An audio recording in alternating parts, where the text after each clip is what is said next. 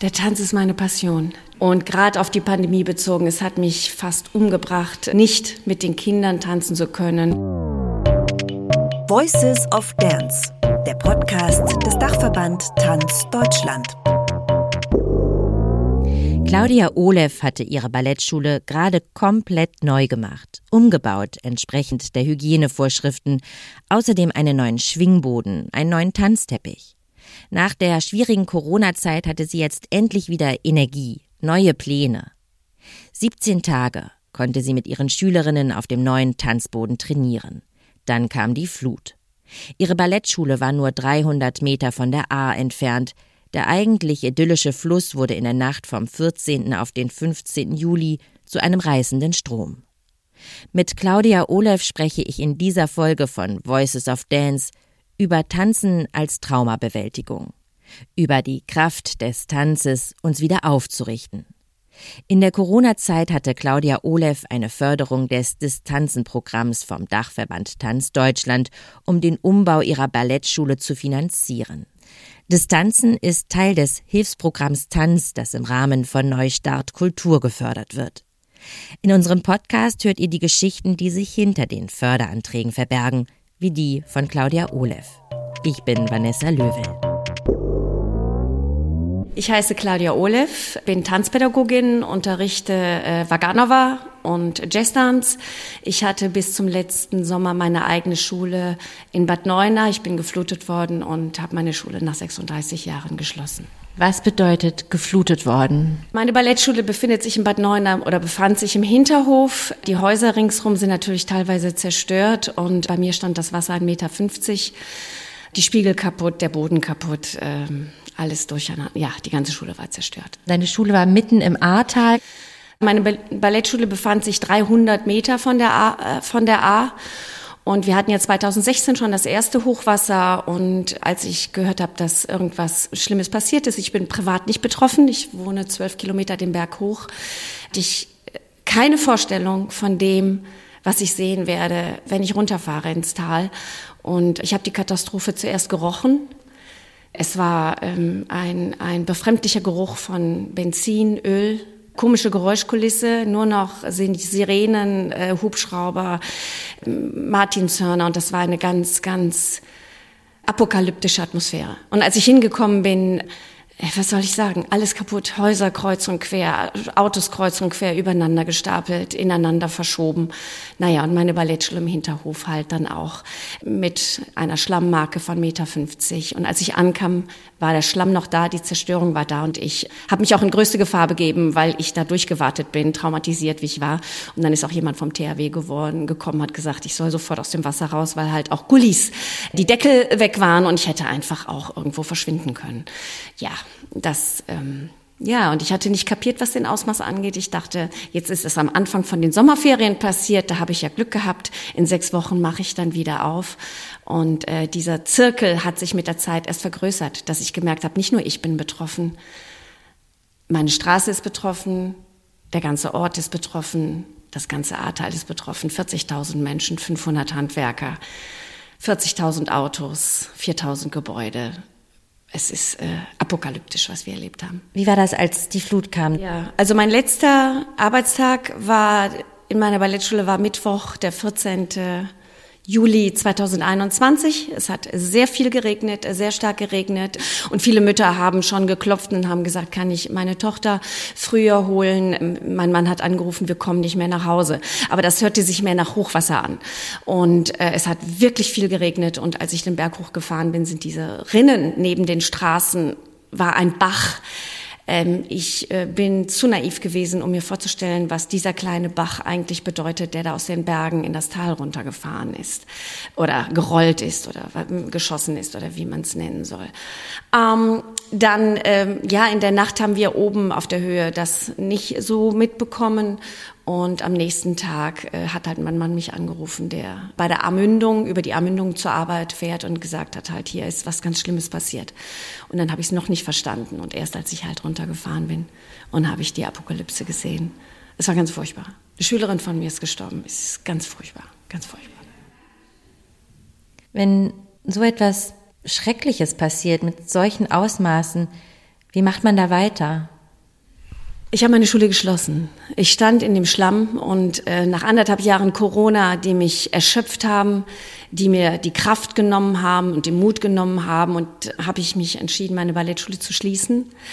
Ich hatte gerade aufgrund des äh, geförderten Projekts Handwerker bei mir im Ballettsaal, unter anderem um einen neuen Schwingboden und eine neue Lüftungsanlage, ist alles abgesoffen zu äh, installieren. Und dann habe ich gemerkt, ich werde das nicht schaffen. Und ich habe keine Mut, keine Kraft mehr. Wenn es Corona nicht gegeben hätte, glaube ich, hätte ich gesagt, wir krempeln jetzt die Ärmel hoch und noch machen nochmal. Corona hat mich bis auf die Knochen erschöpft und hat mir die Kraft genommen. Und dann habe ich entschlossen, mich entschlossen, meine Schule zu schließen. Ich habe dann, um das weiter zu erzählen, äh, wir haben alle im Ahrtal helfen wollen und auch die vielen freiwilligen Helfer, denen ich hier nochmal danken möchte. Wir hätten das alleine nicht geschafft. Und für die Traumabewältigung ist die Hilfe anderer Menschen, das Mitgefühl ganz, ganz wichtig.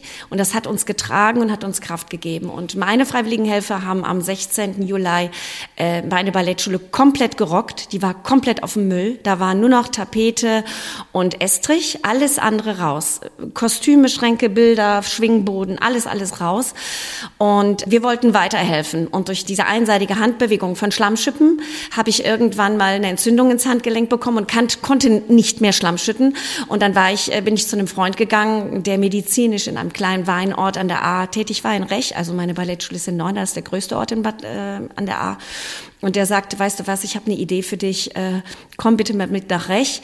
Die Eltern und die Kinder drehen durch. Die Eltern müssen ihre Häuser räumen und entschlammen und die Kinder sind überall im Weg und das haben, die müssen irgendwie auch abgelenkt werden. Die haben dieses Trauma auch erlebt. Ja, und dann bin ich in Carport gegangen, in die, nach Rech.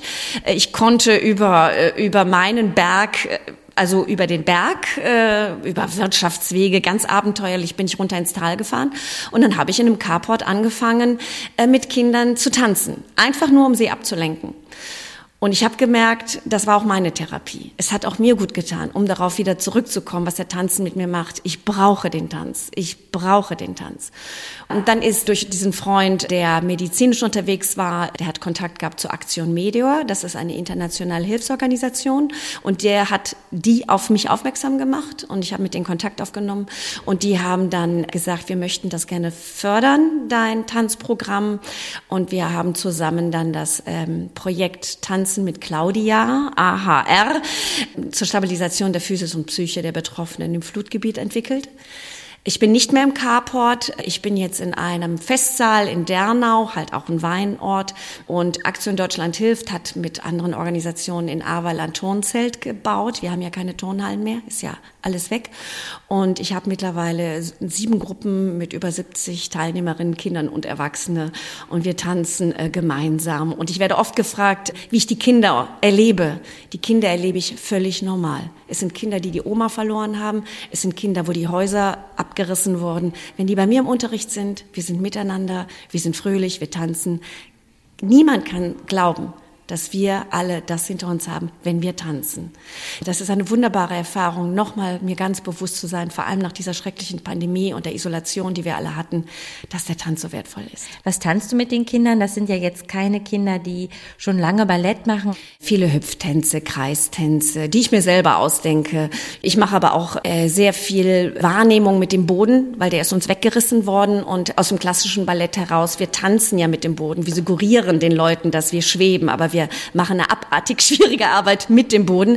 Der ästhetische Anspruch ist immer für mich, also ich möchte immer, dass die aufrecht sind, dass sie die Schultern weit und breit nehmen und das ist auch ganz, ganz wichtig, denn was ist zuerst da? Meine Traurigkeit und dann nehme ich die Körperhaltung an oder ich habe die, die falsche Körperhaltung und werde deshalb traurig. Und wir sitzen aufrecht, wir sitzen fröhlich und das haben die mittlerweile übernommen. Die sagen, ach Claudia, möchtest du, dass wir wieder, wieder fröhlich sitzen? Dabei ist das eigentlich nur eine aufrechte aufrechte Haltung. Aber das bewirkt schon einiges, dass wir nicht so in uns gekehrt und gekrümmt unsere Haltung haben.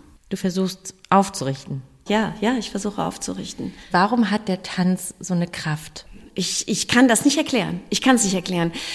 Es passiert. Vielleicht, weil ich so passioniert bin. Ich weiß es nicht. Unter welchen Bedingungen unterrichtest du? Also du hast erzählt, es ist eine Turnzelt. Ähm, wo unterrichtest du? Also ich bin ganz dankbar, was ich habe. Also wir müssen uns ja vorstellen, ich hatte eine tolle Ballettschule mit Spiegeln, mit Stangen, mit Schwingboden und Tanzteppich und was man halt so braucht.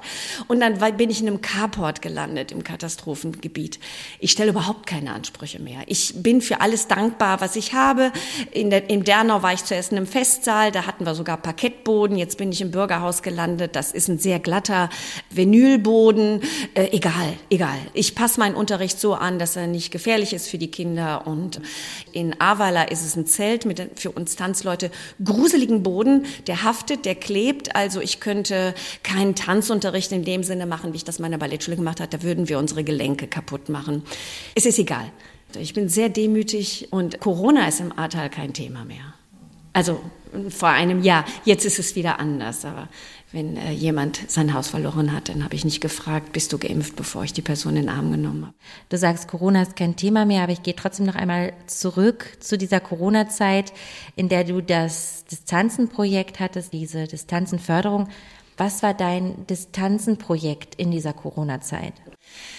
Optimierung der Hygienemaßnahmen und der Unterrichtsbedingungen. Also ich hatte einen neuen Schwingboden einbauen lassen mit einem neuen Tanzteppich, mit Luftfilteranlage, solche Dinge. Und konnte auch dadurch meinen Mädchen den alten Tanzteppich in Stücke schneiden und die konnten wiederum im Online-Unterricht ja dann auf dem besseren Boden und mit besseren Bedingungen arbeiten. Und das war halt mein Projekt, das komplett abgeschlossen war zu dem Zeitpunkt der Flut. Und wir haben 16 Tage auf dem Schwingboden getanzt. Und dann ist er zerstört worden. Du hast mir erzählt, eigentlich hast du immer gedacht, du wirst mal mit den Füßen voran aus dieser Ballettschule getragen. Das ist jetzt ein anderer Weg geworden. Aber wie hat es angefangen mit dir und dem Tanz? Kannst du noch mal erzählen, wie du zum Tanzen gekommen bist? Ja, ich war nie eine, Pro, nie eine äh, Lieblingsschülerin. Nie. Äh, und ich hatte aber immer das Gefühl, dass ich das schön mache. Und ich hatte auch immer, ich wollte auch immer, dass es schön aussieht. Ich weiß nicht, wie es ausgesehen hat, aber ich hatte immer dieses Gefühl von Schönheit.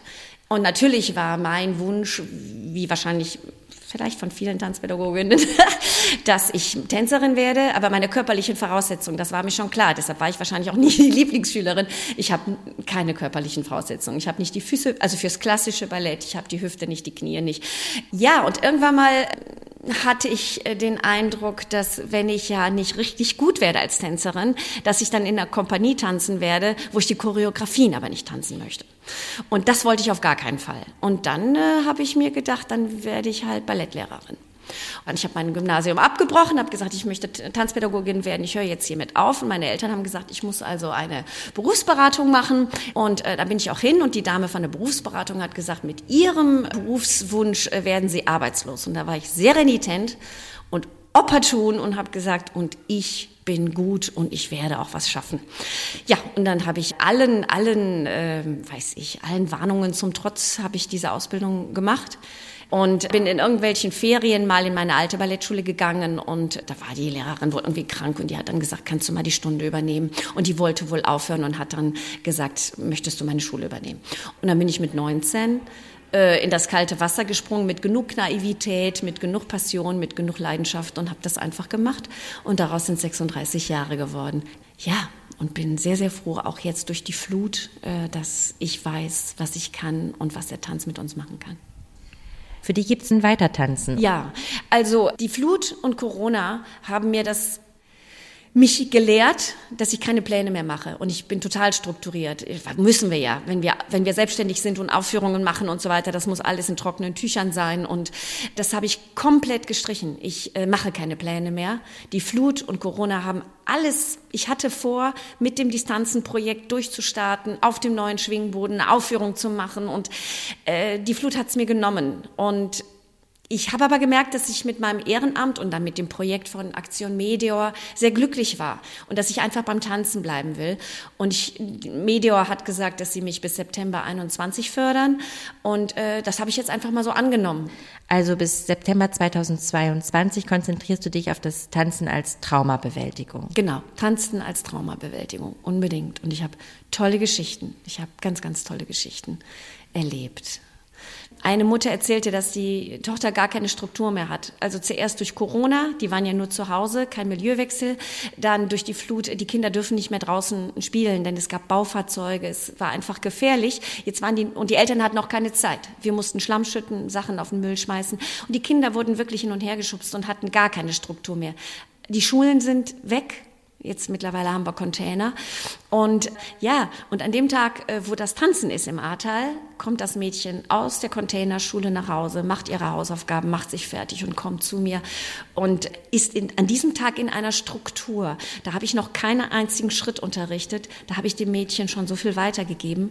Und äh, das sind die einfachen Geschichten, berührend ist natürlich, dass Kinder anfangen zu stottern, dass Kinder Schlafstörungen haben, dass Kinder ähm, die Oma verloren haben und an dem Tag, wo sie bei mir sind, einfach da etwas entspannter wieder nach Hause kommen. Wie geht es jetzt für dich weiter mit diesen vielen Erfahrungen im Rücken? Ich habe meine Passion wiedergefunden und ich bin ganz stabil auf dem Boden. Mit mir geht es so weiter, dass ich weiß, dass ich äh, weiter und tanzen unterrichten möchte, weil es das Einzige ist, was uns stabilisiert und was uns Kraft gibt. Und das möchte ich weitergeben. Und irgendwie, ich mache keine Pläne mehr, aber ich weiß, dass es mit Tanz und als Tanzpädagogin mit mir weitergeht. Das Interview mit Claudia Olev habe ich auf dem Distanzenfestival im Juli 2022 geführt. Seit dem Sommer 2020 bis heute hat der Dachverband Tanz Deutschland mit dem Förderprogramm Distanzen die Szene unterstützt und bisher über 2000 Projekte gefördert. Der Programmteil Distanz Solo für solo-selbstständige Tanzschaffende konnte dabei über 1400 Projektförderungen vergeben. Distanz Impuls konnte als ein erstmaliges Programm für Tanzschulen gute 600 Projekte unterstützen, um den Weiterbetrieb von Schulen und kulturellen Einrichtungen mit tanzpädagogischem Angebot zu ermöglichen. Voices of Dance, der Podcast des Dachverband Tanz Deutschland. Das war Voices of Dance. Ihr findet uns auf der Internetseite des Dachverband Tanz Deutschland und auf allen gängigen Podcast-Plattformen. Ich bin Vanessa Löwel und dies ist eine Produktion von Studio 3.